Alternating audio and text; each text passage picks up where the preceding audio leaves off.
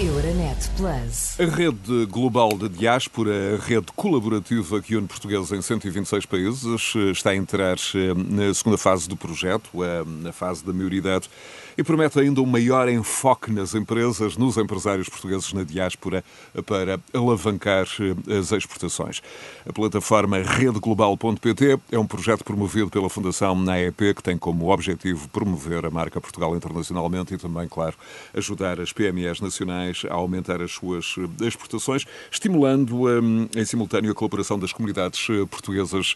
pelo mundo. Luís Miguel Ribeiro é o presidente da Fundação NAEP e o convidado desta edição do Decidir Europa. Bem-vindo, muito obrigado pela disponibilidade, Dr. Luís Miguel Ribeiro. Muito obrigado, é um gosto. Como é que funciona esta, esta rede global e como pretende facilitar e acelerar negócios à escala global? Portugal tem uh, um, um, património, um ativo uh, que é um ativo fantástico que, na nossa opinião, nunca tinha sido devidamente valorizado, trabalhado e colocado ao serviço dos portugueses e do nosso país, de Portugal. Uh, e este ativo são os cerca de 5 milhões de embaixadores que nós temos espalhados pelo mundo, são cerca de 5 milhões de portugueses e lusodescendentes que estão espalhados por todo o mundo. Uh, e tendo este, este património, que são estas pessoas, que são estes portugueses, que tem uma característica que, que eu diria que é única, que é a nossa capacidade e a nossa facilidade de integração nas comunidades onde estamos, e hoje, mais que nunca, até assumindo cargos de responsabilidade, de liderança e, e de gestão, não só em instituições, mas também em empresas. Uh, por isso, temos hoje uma geração de portugueses uh, ainda uh, mais respeitados, e eu digo ainda mais respeitados porque a primeira geração, aqueles que foram, foram naturalmente para trabalhos menos qualificados, mas sempre honraram e dignificaram o nome de Portugal pela seriedade, pelo empenho, pela forma como trabalharam e uh, a eles se deve ter aberto portas para que as outras gerações o pudessem uh, também uh, fazer. E por isso, olhando para isto, uh, olhando para aquilo que são os desafios que Portugal tem, uh, para a dimensão do mercado interno, para a dimensão do nosso tecido empresarial, uh, percebemos que devíamos, através desta plataforma, desta rede global da diáspora, colocar estes portugueses em contacto uns com os outros e em contacto com o nosso país. E fazer isto é, de facto, criar aqui um conjunto de oportunidades de, desses portugueses serem eh, os nossos embaixadores, digamos assim, nesses países, mas serem também eh, os nossos agentes comerciais, ser, serem os facilitadores eh, daquilo que pode ser eh, a presença de empresas eh, portuguesas de menor dimensão, pequenas e médias empresas, nesses mercados, uh, mitigando um bocadinho o risco de se exportar para o mercado que não se conhece. Ou seja, uh, a relação e a integração dos portugueses nessas comunidades permite não só identificar oportunidades de negócio para as nossas empresas, como também uh, abrir canais e facilitar a exportação de um conjunto português, de produtos, sobretudo aqueles produtos mais característicos e que nós hoje desenvolvemos com qualidade, com inovação, com design e que pode de facto significar muito negócio para um conjunto maior de empresas, de empresas de menor dimensão. Porque Portugal, apesar de ter vindo a fazer um trajeto interessante em termos de crescimento das exportações, tem uma base exportadora que está limitada a um número muito pequeno de empresas. Por isso, com isto, pretende-se também alargar esta base exportadora. E como, é que, e como é que Luís Miguel Ribeiro uh, se mobiliza numa primeira, num primeiro momento uh, para a rede global esses elementos, esses elos da diáspora, que podem ser desde, uh, calculo, desde associações empresariais, desde elementos representativos e referências da comunidade. portuguesas que estão eh, nesses diferentes países. E também temos... a rede das câmaras de comércio uh, portuguesa comércio. Que, que, tem este uma estrutura tem, espalhada tem, pelo mundo. Como é que esse processo sim. decorreu? Este projeto tem, tem, desde logo, uma característica que a nós nos agrada e nos enche de orgulho, que é um projeto que envolve a colaboração de muitas outras instituições, como, como a AICEP, a Secretaria de Estado, a Secretaria de Estado da, das Comunidades, a Direção Regional das Comunidades dos Açores, das Comunidades eh, e das Migrações, Turismo Portugal, Instituto Camões, como, disse, como já disse, a rede de, das câmaras de comércio portuguesas, as associações empresariais espalhadas pelo mundo uh, e uh, também, naturalmente, todas as comunidades instituições, órgãos de comunicação social portugueses que existem nessas diferentes comunidades. Eh, e por isso nós fomos eh, fazendo este trabalho de base, trabalho este que vai crescendo, que hoje já tem eh, mais de 7.500 portugueses inscritos nesta plataforma de mais de 155 países.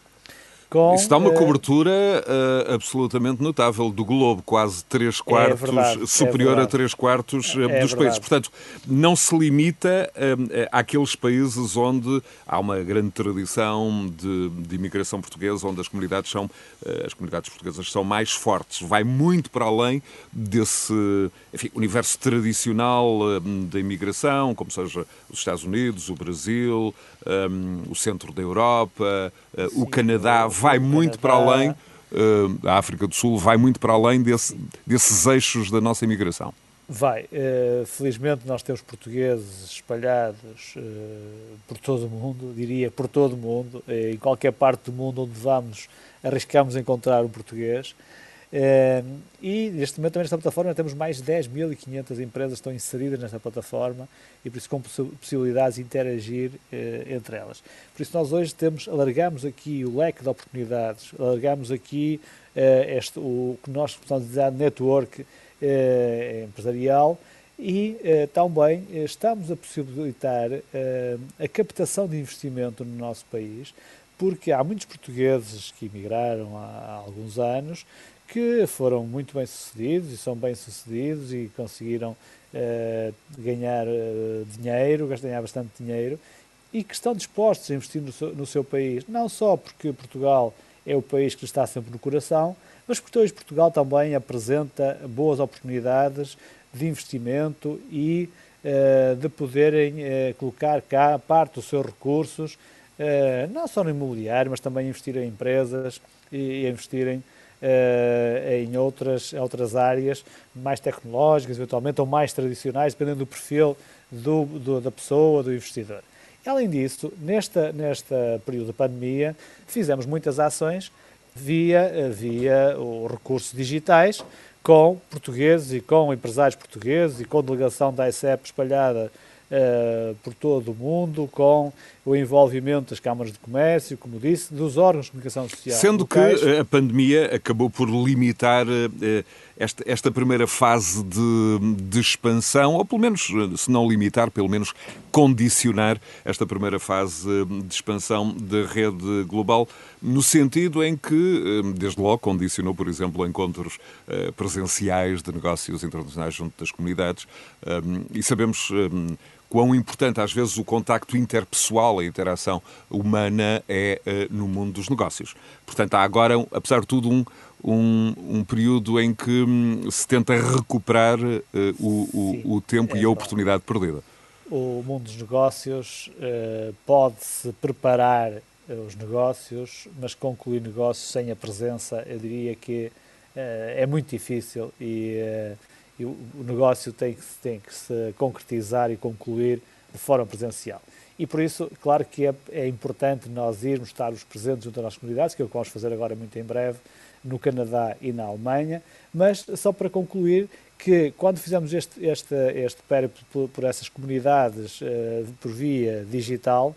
encontramos e, e, tivemos presente muitos empresários portugueses que estão a ter suas empresas nesses países, uh, nessas comunidades onde estão, e que manifestaram interesse em montarem também cá uh, empresas complementares ou potenciais fornecedores das empresas que têm nesses países, investindo também no nosso país. Tivemos vários exemplos desses e pessoas que têm, de facto, condições e, e recursos para fazerem esse investimento. Por isso, eh, também a captação de investimento por esta via pode ser uma realidade, uma realidade que pode contribuir muito para Portugal captar mais investimento, gerar mais riqueza e também trazer os, os portugueses de regresso Essas, essas manifestações de, de intenção um, um, tiveram origem enfim, também nos mercados mais tradicionais, Estados Unidos, Canadá, Brasil, França, Luxemburgo, Alemanha, ou uh, há também, um, enfim, propostas mais uh, fora da caixa geográfica que inclui estes destinos mais tradicionais da imigração portuguesa? Há um pouco é, de tudo? É claro que, que desses países, há sobretudo desses países, até porque a imigração para esses países foi muito mais intensa, as comunidades desses países estão mais organizadas, temos portugueses muito bem sucedidos nesses países e com empresas muito interessantes, mas também temos uh, noutros países uh, que nos vão, que vão contactando e que vão tentando obter mais informação para perceberem de que forma é que podem fazer o, o seu investimento de que forma, que oportunidades é que podem existir. E estamos a falar de todas as áreas de negócio. Estou-me a lembrar, por exemplo, eh, para a possibilidade de, estamos, de, de um empresário, um, eh, e sabemos quão uh, importantes são as cotas de mercado detidas, por exemplo, na área da construção, por exemplo, em New Jersey, em New York, um, no, no, nos Estados Unidos, de uh, empresários manifestarem intenções de um, avançarem com investimentos em Portugal, por exemplo, na área da construção, por exemplo, na área do imobiliário, ou são várias as, as, as áreas de negócios? Eh, essa é uma das áreas, mas também já tivemos manifestações de vontade na área, na área das novas tecnologias, na área dos produtos tradicionais. Eh, eh, e por isso temos aqui em, em diferentes áreas, mas há bocado quando falava na área da construção, estou-me a lembrar de uma empresa no Canadá que quer ter cá uma empresa para poder fornecer granitos e mármores, etc., para a empresa que tem lá no Canadá, porque tem muitos clientes que Justamente. Eh, querem esse tipo de produtos. Por isso, só, só para dar um exemplo de como é que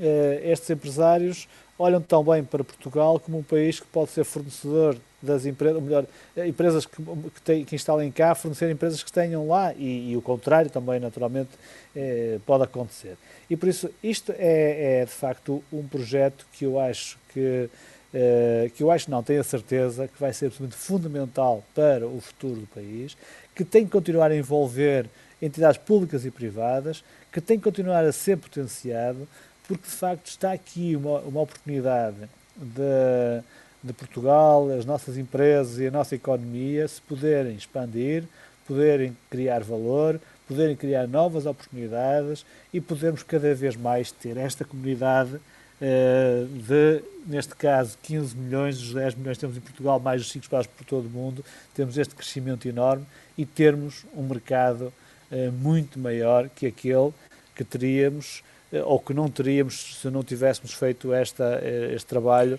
que estamos a fazer. E como, e é que, isso... e como é que esta versão 2.0 da rede global da diáspora uh, vai, uh, de alguma forma, estimular ainda mais esta, esta, esta rede global? Creio que há uma, uma série de novas uh, funcionalidades, um portal do investidor dirigido a empresas e, e, e investidores. Como é que se vai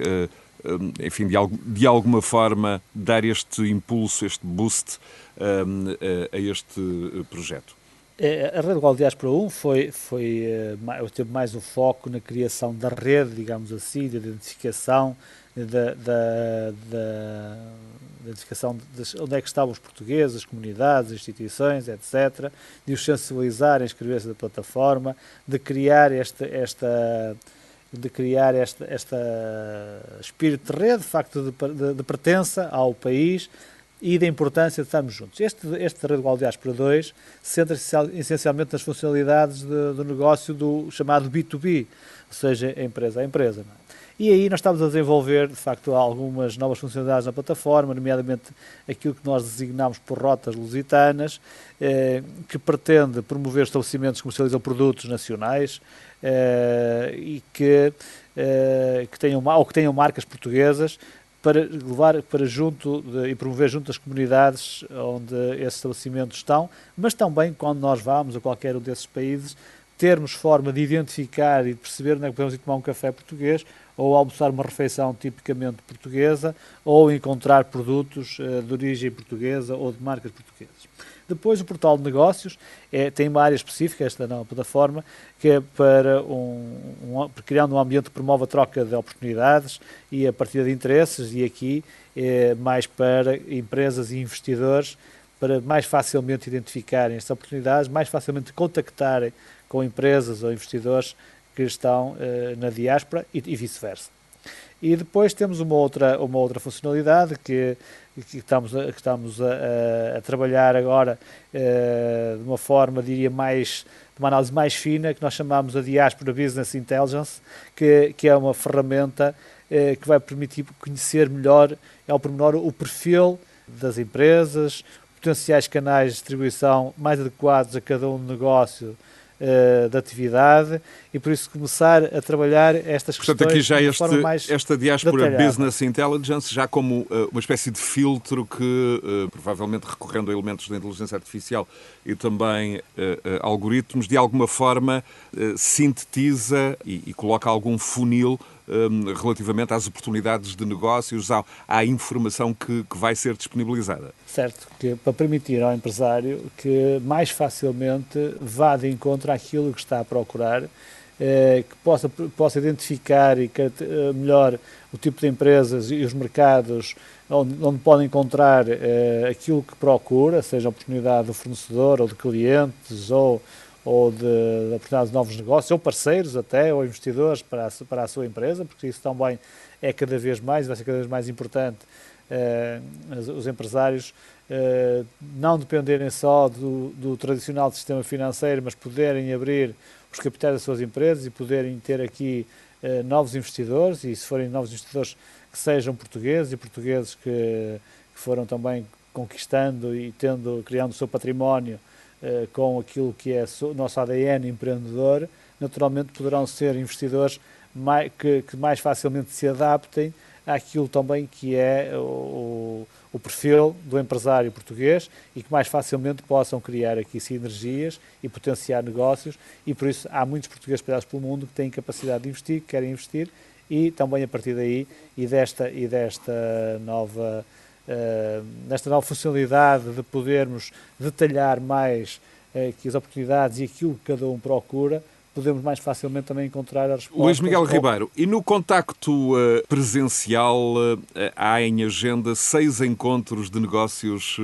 internacionais. Fale-me da, da, relevância destes encontros e, e, sobretudo, da forma como depois podem operacionalizar e dar tradução prática ao, ao, networking, aos contactos em rede que possibilitam estes eventos, estes seis encontros internacionais. Estes, estes, estes encontros presenciais são de facto um, são momentos especiais, são momentos de partilha, momentos de nós,